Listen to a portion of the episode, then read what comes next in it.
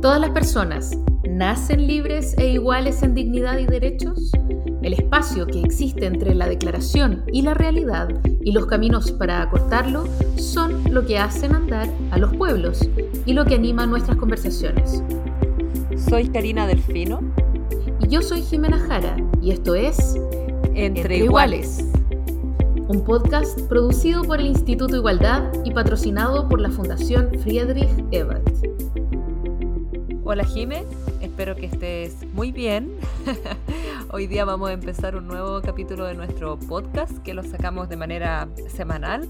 Hemos tenido semanas bien intensas y especiales las semanas anteriores. Tuvimos la celebración del triunfo de la Unidad Popular, tuvimos la conmemoración del 11 de septiembre y luego entre medio un 18 de septiembre pandémico con el Fondeate en, tu casa y los desastres comunicacionales del gobierno. Pero esta semana em, es una semana que ya pone en pie derecho, digamos de alguna manera, al plebiscito de octubre. Eh, quedan ya muy poquitos días. De hecho, esta semana también comienza la franja eh, para dar ya cabida a la, campaña televisiva.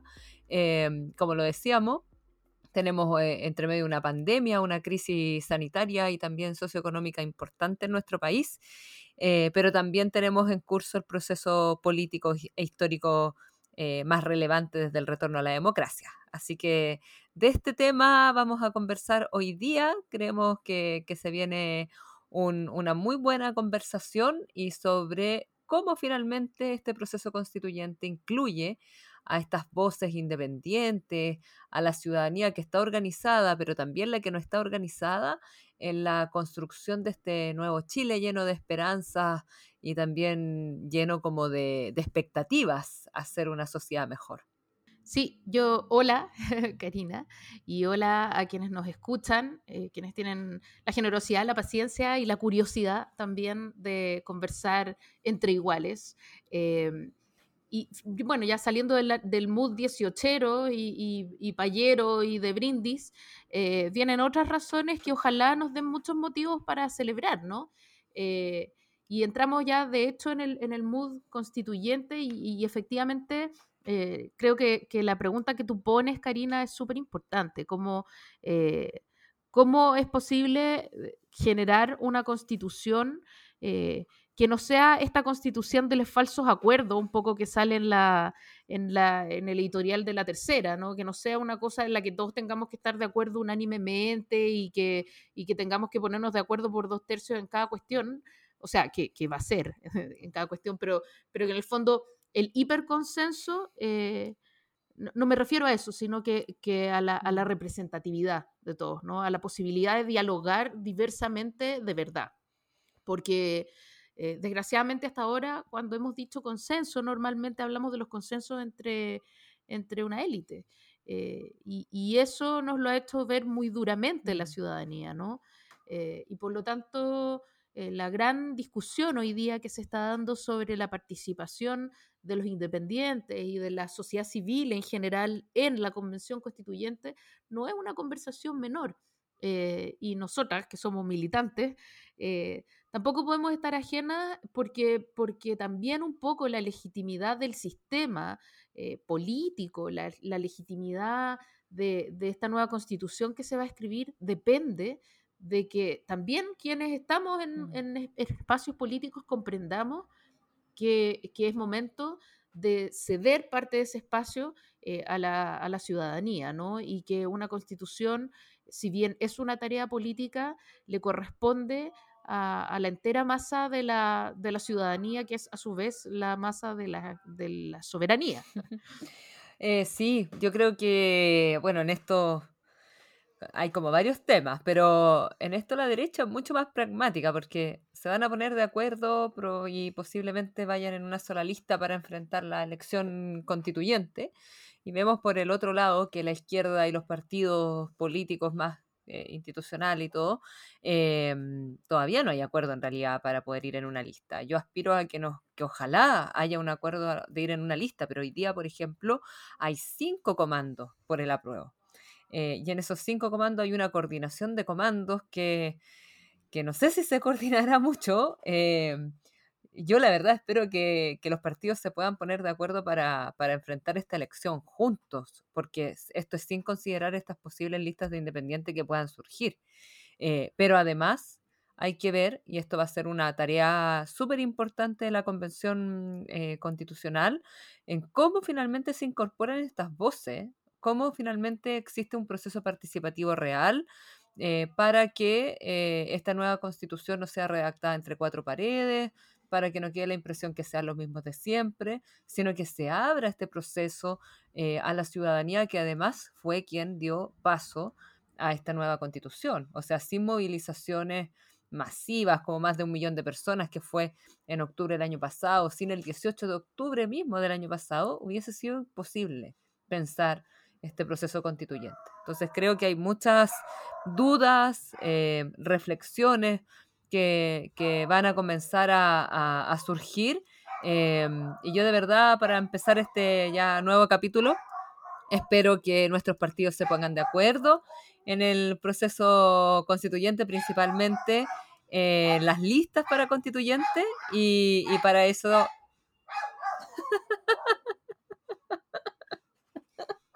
Imposible con la perra. bueno, es parte del, del folclore nacional, de los sonidos de nuestro folclore nacional. Fue como un, pequeño retroceso a nuestra criollidad, pero está bien también, Karina. Así que eh, no, hay drama. Eh, y, no te preocupes porque el caos que estamos enfrentando para tratar de ordenar eh, como sector el proceso constituyente es mucho mayor y los ladridos que se escuchan en el sector son bastante más desagradables y caóticos. Así que no te preocupes ni un poco pero justamente para poder empezar a ordenar este caos y ver cómo, cómo incluimos a todo el mundo, eh, es que justamente tenemos una, una, invitada de lujo para compartir entre iguales, ¿no? Sí, es chistoso esto de, de las perritas, pero bueno, em, hay harto gato acá, así que se desesperan un poco cuando ven los gatos. El... Hoy creo que hoy día va a ser un, un, podcast bien entretenido e interesante. Tenemos una tremenda invitada que es Luz Vidal, es la presidenta del Sindicato de Trabajadoras de Casa Particular. Y cuando hacemos mención a estos mundos que tienen que estar incluidos en la nueva constitución, y no lo digo solamente como constituyente, ¿eh? no solamente como, como una persona que esté, o, sea, ojalá, ojalá estuviera ahí dentro de los integrantes de esta convención constitucional, eh, pero sino que también sea parte de ese proceso eh, cuando se escriba esta constitución. Y su mirada es muy importante para superar las desigualdades, para que tener una sociedad que, que no tenga abuso y por eso hoy día la invitamos a hablar del proceso constituyente, de la participación de los independientes, del mundo sindical y principalmente de la situación y la difícil situación que han vivido las trabajadoras de casa particular durante este periodo. Así que vamos a conversar hoy día con Luz Vidal, presidenta del Sindicato de Trabajadoras de Casa Particular. Primero que todo, agradecerte, Luz, por haber aceptado la, la invitación eh, que te hacemos desde este podcast que se llama Entre Iguales. Es una conversación que, que hacemos, la idea es que sea eh, muy horizontal, eh, muy de confianza. Y hacemos este podcast con Jimena hace ya yo creo que un poquito más de un mes y entrevistamos semanalmente a distintas personas para hablar no solamente sobre temas de contingencia, sino que a veces cosas que sean más bien de, mediano y largo plazo, reflexiones sobre lo que está ocurriendo, etc. Así que primero que todo agradecerte que nos hayas aceptado la invitación y luego presentarte, porque hoy día tenemos una, una gran invitada, es Luz Vidal, que es la presidenta del Sindicato de Trabajadoras de Casa Particular, eh, la verdad es que es un honor para nosotras hoy día poder conversar con, con, ustedes y contigo principalmente. Sabemos la lucha que han dado hace muchos años, no solamente desde ahora, sino que hace muchos años para que su trabajo sea reconocido eh, dentro de, de, un trabajo remunerado y con derechos, porque muchas veces se vio como un trabajo que no, que no tenía derechos, no tenía regulación ni nada y, que hoy día existe un reconocimiento por parte del Estado es gracias a la lucha que han dado muchas de ustedes. Eh, yo particularmente tengo una historia con trabajadoras de casa particular. Mi abuela paterna fue trabajadora de casa particular de acá de Quinta Normal y sé lo difícil que era para ella a su corta edad desempeñar esa, esa labor. Empezó muy, muy niña y, lo hizo toda su vida entregando, yo creo que muy, bueno, gran parte de su vida a, a los empleadores y empleadoras y, y, no muchas veces muy bien pagado. Así que de verdad agradecerte nuestra, nuestra, o sea, tu participación hoy día con nosotras. Yo soy Karina Delfino, secretaria ejecutiva del Instituto Igualdad. Y, Jimena es una grande, una periodista que nos ayuda harto en estas cosas y es seca también. Así que vamos a hacer este programa con ella. Bueno, no agradecida del espacio, de la invitación. Eh, como bien tú dices, esta lucha se da hace muchos años. Eh, nosotros nos tocó recibir la posta hoy día de otra grande como era Rudolate, eh, pero detrás de Rudolate habían otras grandes también. recuerdo acá una Mónica Nahuelpan, recuerdo, recuerdo en este sindicato a lo mejor una Ida Moreno, a quien yo no tuve el gusto de compartir mucho con ellos por la diferencia de edad que tenemos. Eh, han habido aquí grandes mujeres de lucha que han entendido que, que más que luchar solamente por sí, por su familia, eh, son generosas y entregan en el sindicato un servicio a las que les cuesta más defenderse, empoderarse eh, como trabajadoras, como mujeres que tienen que ser respetadas. Tú recuerdas a tu abuela, yo recuerdo a una tía que, quien ella me, me decía muchas veces, hija, trate de salir de esto, esto es muy duro, esto fue muy cruel con nosotras. Eh, las condiciones han ido mejorando. Eh, ella siempre me decía, tienes una preparación académica para que puedas salir adelante. Yo le decía, no me avergüenza de hacer esto. Hay, luchas que se deben dar hay luchas que se deben hacer, ni siquiera por uno mismo, muchas veces por los otros. Eh, yo hoy día estoy al frente del sindicato, dejé en mayo un trabajo donde tuve que elegir si seguía a cargo del sindicato o seguía con mi trabajo. Haber seguido con mi trabajo hubiera sido pensar en mí eh, y dejar al resto de las mujeres a veces solas, porque en situación de pandemia no había posibilidad de que otras se hiciera cargo eh, y decidí pensar en el resto y, yo dejarme un poco atrás, porque ha sido mi pensamiento siempre, eh, poder eh, entregar. Creo que uno desde, desde el puesto en que está muchas veces debe pensar en el otro, no solo pensar en uno. En este sentido, mi pensamiento siempre ha sido bien socialista, nunca, nunca ha sido ese pensamiento individualista en que te miras tu ombligo. Yo creo que eso es lo que les falta y lo que también en pandemia nos dejó claro. No te puedes pensar solo en ti, no puedes vivir este mundo en el cual estábamos viviendo. Entonces ha sido una lucha dura, una lucha bien, bien cansadora, agotadora, pero también ha sido una lucha de generosidad, de mm. entrega por el otro. Los que están en, la, en primera línea en salud, los que están eh, cuidando en las casas, eh, los que, las trabajadoras del sector que han tenido que decidir para llevar el trabajo, para llevar el sustento a su, a su hogar, eh, sacrificarse es ella. Los empleadores que de repente entendieron que estas mujeres te han cuidado, decidieron enviarlas a veces a su casa y le mantenían el sueldo. Eso ha sido generosidad y eso ha sido pensar en el otro yo creo que dentro de todo lo duro que ha sido esta pandemia, también hemos sacado algo, algo en limpio, de, dejar de pensarse, de, dejar de correr y, pensar un poco como sociedad, que solo no vivimos. No, todos, todos dependemos de todos. Em, es que cuando hacía referencia a lo de su tía, eh, obviamente que uno se acuerda de, de sus familiares. Pues. Y, mi abuela, bueno, el origen de los delfinos en realidad, pero es un origen de una casa grande acá en Quinta Normal, de una buena situación económica. Em, mi abuela era la, la, la, trabajadora de la casa, o la trabajadora de casa particular, y mi abuelo era el dueño de la casa. Eh, mi abuela quedó embarazada a los 15 años y tuvo a mi papá a los 16 años, yo creo muy joven. Y además que cuando quedó embarazada lo, lo dejó en la casa y, y, a ella le dijeron que tenía que irse de la casa. Entonces, son historias bien duras.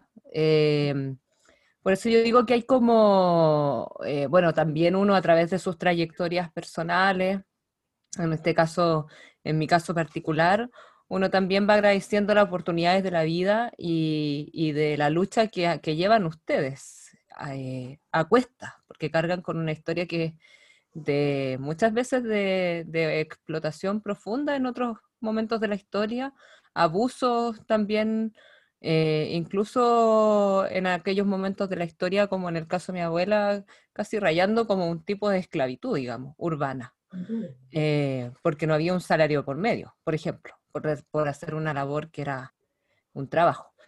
Entonces, hoy día, a buena hora, los tiempos han cambiado, pero, pero hemos visto como todavía quedan cosas pendientes. Así que yo creo que eso se va a referir, Jimena, para pasarle la palabra.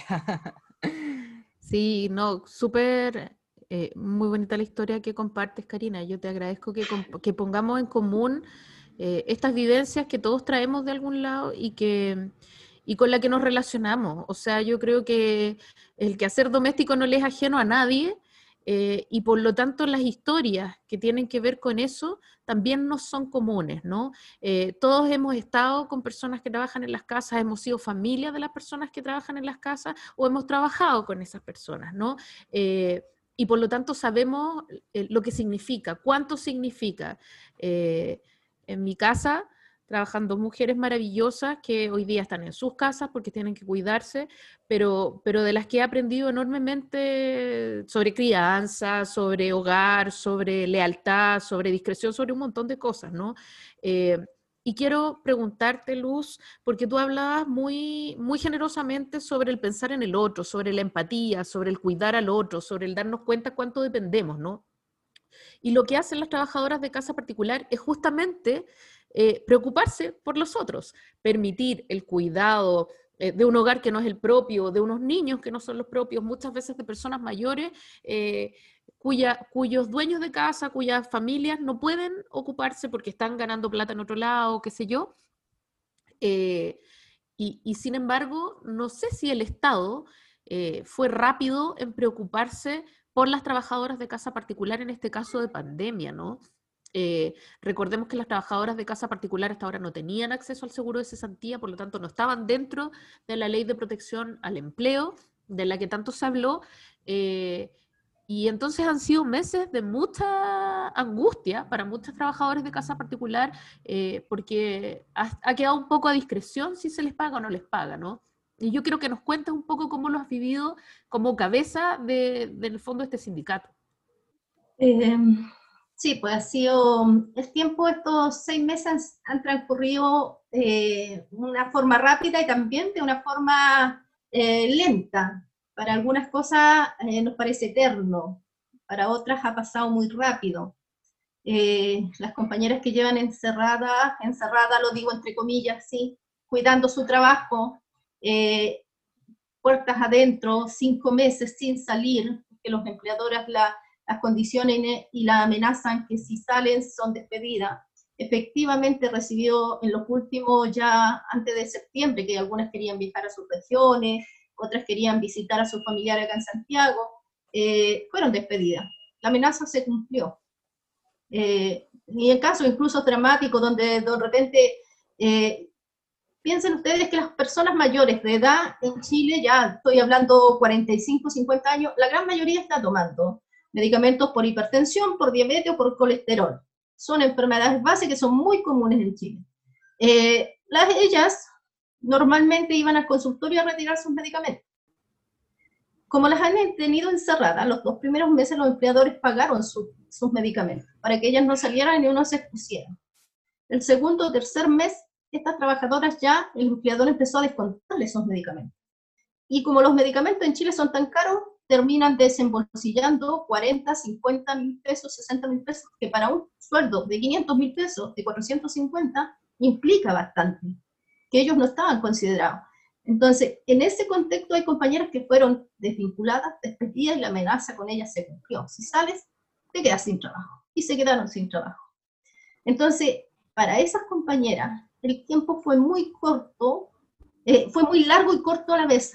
Fue largo en el sentido en que eh, no podían salir, trabajaban de lunes a lunes, eh, y fue corto así como, chuta, me despidieron, estoy sin trabajo. Fue un instante, fue una decisión. y, punto, se acabó, la relación ya no va más. Entonces, eh, ha sido súper, y para nosotros ha sido lo mismo. Como dirigentes hemos tenido que tratar de acompañar, de sostener a esas mujeres, de, de repente compañeras que llaman acá y dicen, ya no doy más, estoy desesperada.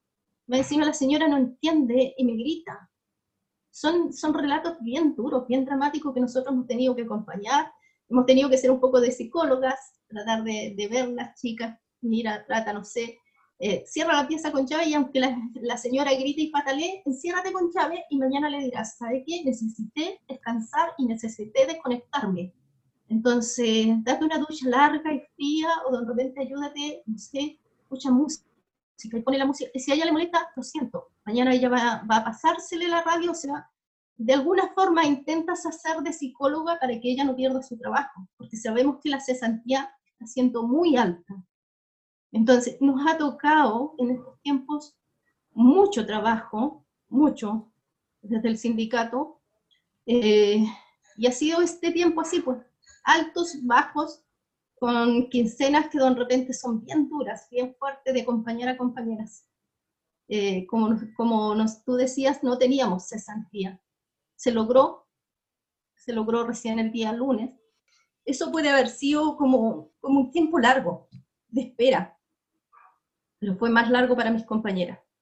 Para nosotros se nos hizo largo, contamos también, nosotros también contamos con apoyo, así como yo le he dado a mis compañeras, nosotros contamos con compañeras y tremendas mujeres que nos han acompañado en la desesperación, de repente que veíamos que no aplicábamos, que la ley no salía.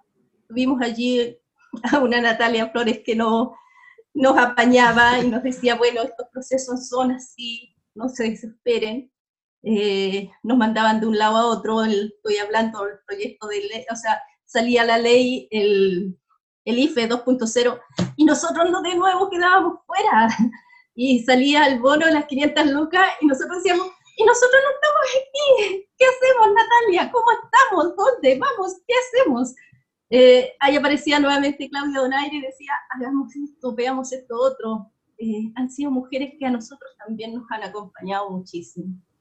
Eh, tuvimos la generosidad de otra mujer tremenda, que es Arlette Gray, Gay, que se puso a disposición. Dijo, van a necesitar apoyo y nos conocía desde antes. Eh, por eso yo digo, de repente hemos sido, ha sido esta pandemia posible de visualizar la generosidad de otros, de cuidarse. Nuestra campaña se llamó Cuida quien te cuida. Nos cuidamos nosotros, nosotros cuidamos a compañera, hubieron otras mujeres que a nosotros nos cuidaron y nos acompañaron. Eh, ha sido un proceso así, chicas, no se imaginan lo que es aquí. Y a cargo de, repente de un sindicato, una aposta que te pasaron, que, que no estábamos preparados. Nosotros hicimos planificación. Yo, yo como tengo estudios, un poquito más que mis compañeras, entonces yo planifiqué el año. Lo había planificado para otra cosa. Talleres, cursos, eh, sindicalismo, darle fuerte nuevamente al por qué eh, asociarte, sindicalizarte, íbamos a hacer campaña en eso. Tuvimos que planificar de un momento a otro así, ya, rápido, actívate y muévete por este otro lado yo sé que ha sido difícil este, este proceso, eh, sobre todo en pandemia, pero tenemos un plebiscito por delante, que está a menos de, de 30 mm. días, un poquito más de 30 días, pero estamos a la vuelta a la esquina de hacer el plebiscito constituyente. Hay una gran pelea pública, digamos, pelea en buen sentido, pero sobre la participación de las personas que son independientes en este caso. Entonces yo te quería hacer dos preguntas eh, que, van unidas. Eh, primero, ¿qué significa para ustedes este proceso constituyente? Eh, ¿Y cómo ven su participación? a propósito también de la discusión de las personas que son independientes, pero también cómo participan las organizaciones sociales, y en este caso una tan relevante como la de las trabajadoras de casa particular, en este proceso histórico e inédito que se abre en, nuestro país y que es la posibilidad de construir una, nueva constitución entre todos y todas, probablemente una constitución que nos va a regir por muchos años más. Entonces, ¿cómo ustedes están viendo este proceso y cómo ven la participación de ustedes en el proceso constituyente? Yo creo que sin duda es un cambio histórico, un cambio importantísimo que el país va a dar. eh, necesitamos una, una nueva constitución hecha en forma democrática, eh, donde todos podamos participar, donde sea más inclusiva, donde haya, eh, sea una constitución mucho más de derechos, más que una constitución tan protectora del mercado. Hay derechos fundamentales que deben estar incluidos acá. yo aquí atrás tengo a mi espalda mi bandera mapuche. Eh, tiene que haber reconocimiento respecto a los pueblos indígenas. Eh, tiene, que, tiene que ser más garantista de derecho esta constitución.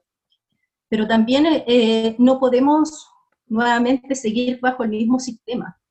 Nosotros vamos a cambiar esto, pero también queda un tiempo en que los señores políticos tienen que saber realmente que el pueblo no está conforme.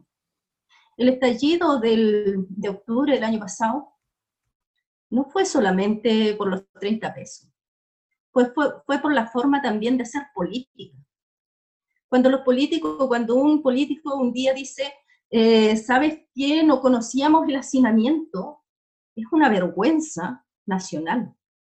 Cuando los políticos nos mandan a comprar flores porque están baratas, es una vergüenza nacional. O cuando nos dicen que se levanten más temprano para que vayan al consultorio y hacen vida social.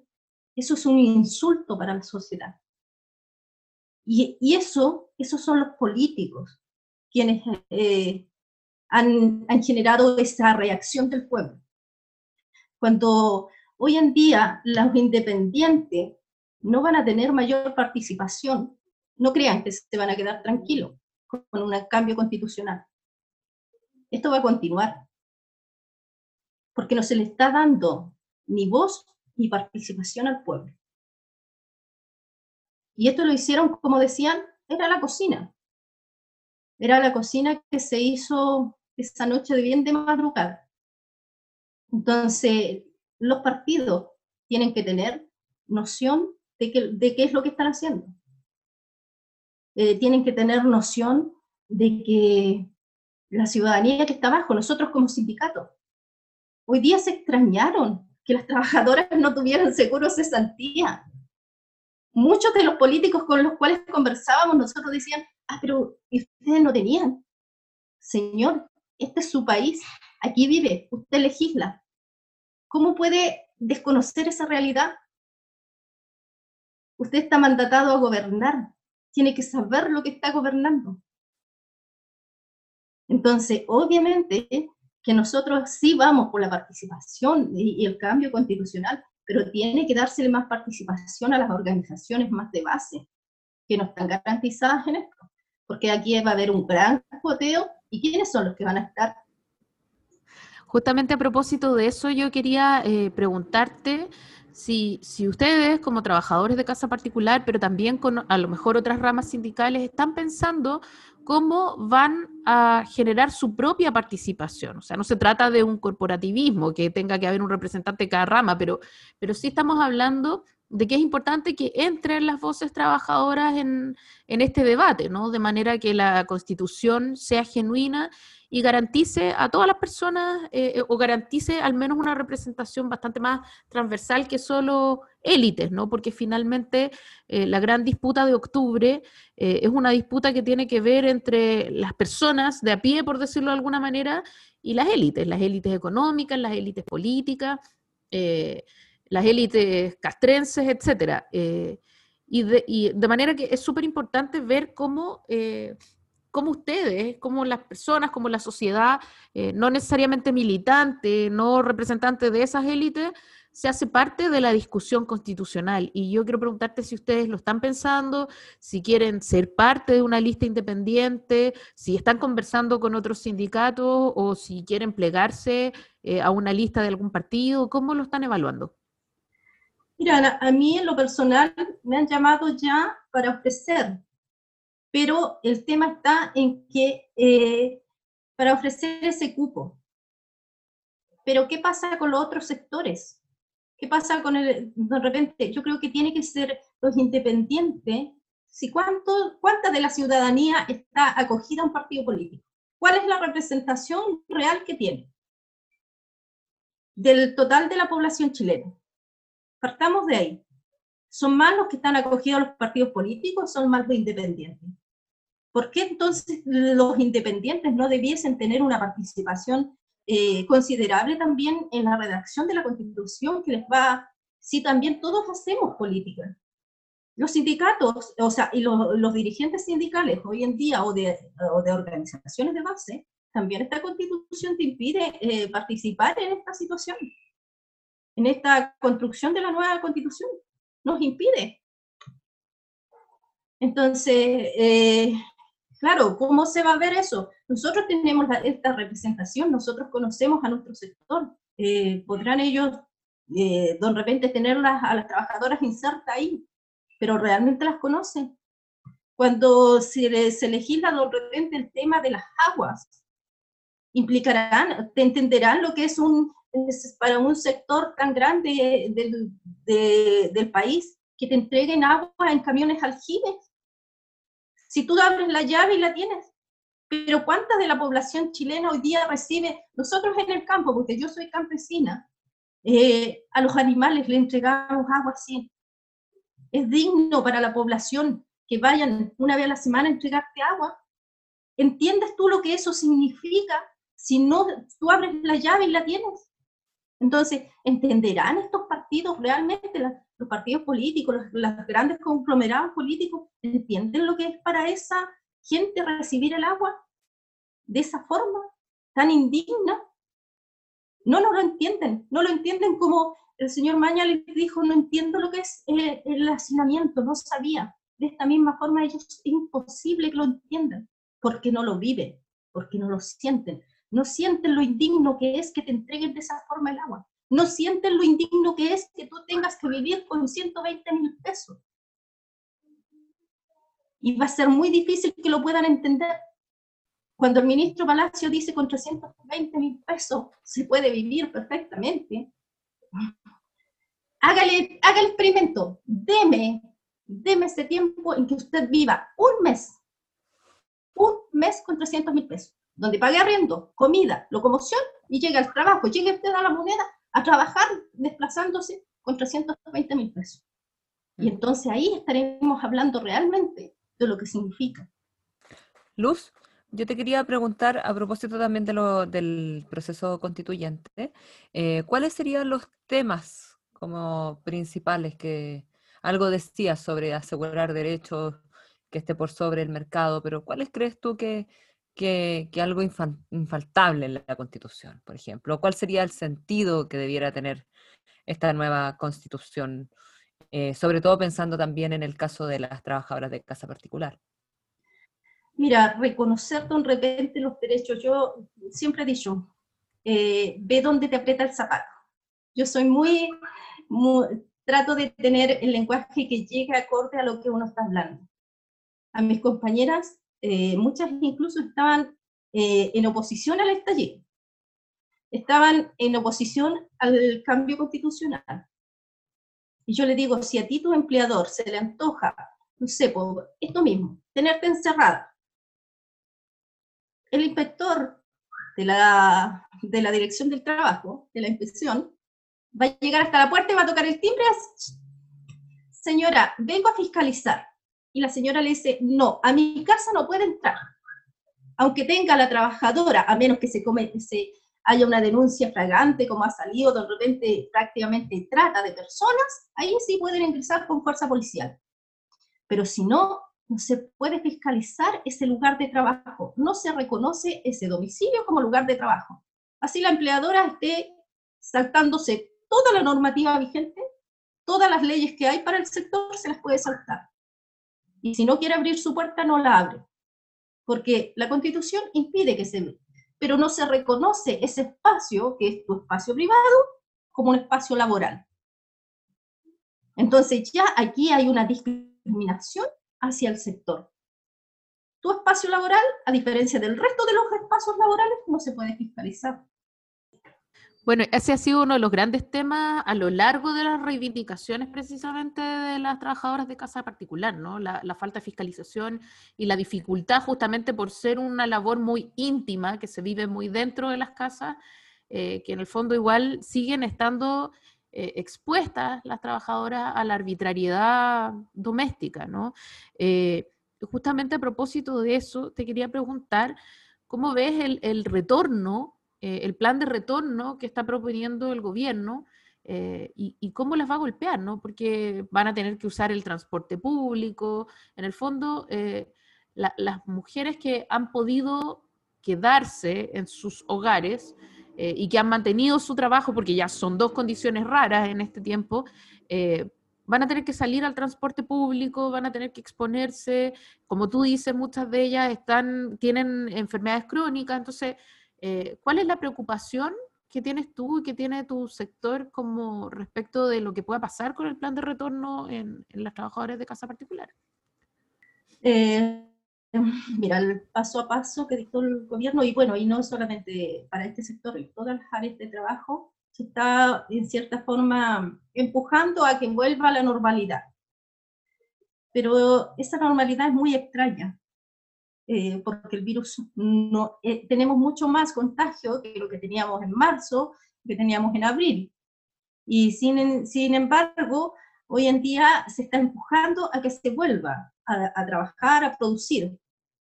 Pero las condiciones no están dadas todavía. El transporte, una vez que empieza a salir más gente, el transporte no da. Yo me tuve que desplazar este fin de semana, yo soy de salir muy poco de aquí, voy a, con suerte a comprar el pan, y trato de una vez a la semana o cada 10 días salir a comprar, porque sé los riesgos, los riesgos están en todos lados, en las monedas que te van a pasar, en, no sabes si la persona que te está atendiendo está sana o no, eh, no sabes si en el que va en el metro al lado tuyo está infectado o no. Eh, la cantidad de testeos que se hacen han bajado muchísimo, eh, por lo tanto, las cifras que nos están entregando hoy en día son reales o, o son en comparación a los testeos que se están haciendo. Eh, son preguntas que uno se va haciendo. ¿Tienen que volver a trabajar? Porque no les queda de otra. No hay mayor sustento. Nosotros tenemos 150.000 empleos perdidos, 23.000 con suspensión. Esas 23.000 con suspensión hoy día pueden aplicar para el seguro cesantía. Eh, esa lucha que ganamos. Pero son 23.000 de 150.000. Y esas ciento, suponte tú, te quedan 110.000 personas o 100.000 mujeres que perdieron sus puestos laborales. No tienen ya hoy día nada, no tienen seguro de santía, muchas no aplicaron para, para el IFE 2, IFE 3. Entonces, tienen que salir obligadamente porque ya las ollas comunes, muchas llegaron a las ollas comunes. Con los relatos que yo les decía de acá, igual me decían algunas compañeras con vergüenza, porque son mujeres que siempre han sido independientes, mujeres jefas de hogar, que ellas se sustentan, ellas son, son el sustento, y tener que llegar a una olla común, muchas compañeras llorando. Era indigno para ella tener que ir a pedir la comida, pero sus hijos necesitaban comer, entonces se tenían que tragar el orgullo y llegar a la olla común a pedir comida. Entonces hoy día, cuando se abre esto, ellas vuelven nuevamente a salir, pero a salir con un riesgo, a salir. El fin de semana, como me tuve que desplazar, yo decía, qué ironía más grande. En una casa te dicen no pueden estar más de 10 personas. Y miraban el metro y decían, este espacio, que es mucho más chico que una casa, van por lo menos 80 personas, lo que puede ser el mismo espacio de una casa, un, comedor o algo. Van 80 y en las casas no se les puede permitir que hayan 10. ¿Quién me explica eso? Entonces, ni que decir de las micros, porque yo en las micros me desplazo menos, me desplazo más el metro. Pero entonces, ¿cuál es la lógica? ¿Quién ha hecho ese análisis? ¿Cómo se controla? En el metro no hay ningún control, nadie controla la temperatura, nada, pasa Confiando de que el que va al lado no está infectado. Que el que se afirmó en el, en el, en el barrote eh, no haya dejado su huella del coronavirus ahí tienes que llegar a tu casa a, prácticamente a desinfectarte entera. Entonces, esos son los riesgos reales y son, como dice uno, cuando andáis de a pie, entendís eso. Pero es difícil. Es por eso que, volviendo un poco al tema anterior, es difícil que los que están arriba lo entiendan. Es difícil y, y además uno tiene la sensación de que es un son medidas un poco cosméticas, ¿no? Porque no tienen coherencia entre sí. Como tú dices, en una casa se puede un número, pero en el metro se puede otro. Eh, uno, tiene la sensación de que eh, hay como la apariencia de que no estamos cuidando, pero en realidad no, no es tan así.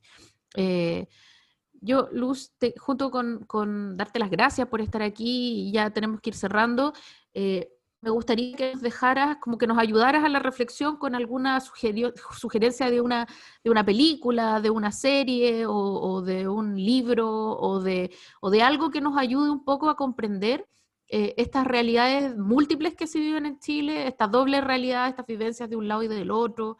Eh, eso, si tienes una recomendación, nos encantaría. Pucha, difícil, porque mira, hace tanto tiempo que no veo una película. Acá en el sindicato que estoy ahora, eh, las compañeras se ríen. Comparto el sindicato con dos compañeras más y, se ríen porque me dicen, oiga, ¿y usted no tiene reunión ahora? ¿Va a tomarse el café? No me da el tiempo, chicas, para ver películas y no he podido leer, porque lo que he estado es estudiando mucho respecto a constitución, respecto al tema de sindicalismo, eh, la historia, eh, la historia misma del sindicato, la historia del feminismo, cómo se ha dado en Chile. Eh, mm. No he tenido tiempo ni de leer mucho, ni de, bueno, leer sí, pero en esos ámbitos. Yo creo que... Vamos a tomarlo como una recomendación entonces, leer sobre la historia del sindicalismo y sobre la historia del feminismo. Del feminismo, como eh, ahora para el 18, para el 11, eh, por ejemplo, mujeres feministas celebraron y, y recordaron que que en el Caupolicanazo, de las cuales las chiquillas acá se, se, acuerdan mucho, nuestras viejas lindas que tenemos aquí, eh, se acuerdan de que fue un hecho muy lindo de haber, de haber estado ahí, y lo organizaron ellas. Eh, revisen las feministas cómo, cómo se gestó, cómo se, cómo se elaboró el tema del Caupolicanazo en el 78, en plena dictadura. Estas mujeres, las trabajadoras de casa, se pararon y gritaron ahí, aquí estamos, eh, mujeres valientes, eso demuestra quiénes somos. El 76 ya bien ellas eh, hecho un acto, pero de menor, de menor envergadura, y, el 78 se, se, articularon ya con grupos feministas y pudieron. Yo me revisé esa historia y la verdad es que se me paraban de, poder eh, imaginarme lo que vivieron, imaginarme que llegaran los militares y te sacaran de allí, se llevaran a una Ida Moreno, que una Verónica Sala saliera arrancando pensando que podría ser ella la que iba también en la lista de muertos o desaparecidos. Eh, es emocionante saber cómo han habido mujeres tan, tan potentes en este sector que sigue siendo invisibilizado. Pero así como en los mismos domicilios, estas mujeres son muchas veces las que paran la violencia porque hay un, en el sector que nosotros, eh, como decimos, la patronal se vive muy fuerte. Ese machismo, ese patriarcado se vive y nosotros lo conocemos. Y muchas veces somos nosotros, las trabajadoras de casa, quienes le decimos a la empleadora, no, pues señora, no deje que él, usted lo castiga, usted sabe cómo manejarlo y va a domarlo a ese hombre. Eh, entonces, muchas veces silenciosamente hemos ido siendo feminismo, hemos ido siendo política, eh, incluso en los momentos más duros de la historia de Chile. Bueno, como decía Jimena, ya vamos llegando como al, al, término de nuestro podcast, que hoy día tenemos una invitada especial, Luz Vidal, eh, y estas últimas palabras fueron bien importantes. Creo que aunque no estemos en el contexto del 11 propiamente tal, siempre es bueno recordar y, tener memoria. Eh, y qué importante también que las organizaciones sindicales también hagan memoria de las personas que, que, arriesgaron lo más valioso que alguien puede tener, que su vida en momentos difíciles de nuestro país. Así que de verdad te agradezco las últimas palabras, Luz, y, y por cierto, la lucha que han dado en todos ámbitos eh, de, de, nuestra historia, no solamente en el ámbito laboral, sino que también de derechos humanos. Así que gracias, Luz, por habernos acompañado hoy día. Gracias. Nos quedan muchas cosas por hacer, hay grandes desafíos por delante, un plebiscito en, en corto tiempo y esperemos que ustedes también sean protagonistas de esa historia, eh, porque se lo merecen y porque también esa constitución tiene que ser escrita eh, y reflexionada entre todos y entre todas. y entre iguales. Muchas gracias, Luz. No a disposición de ustedes, agradecida por el espacio y nada más. Un abrazo a la distancia, un abrazo generoso a todos quienes nos puedan estar escuchando y a seguir luchando, que esto lo mejoramos entre todos.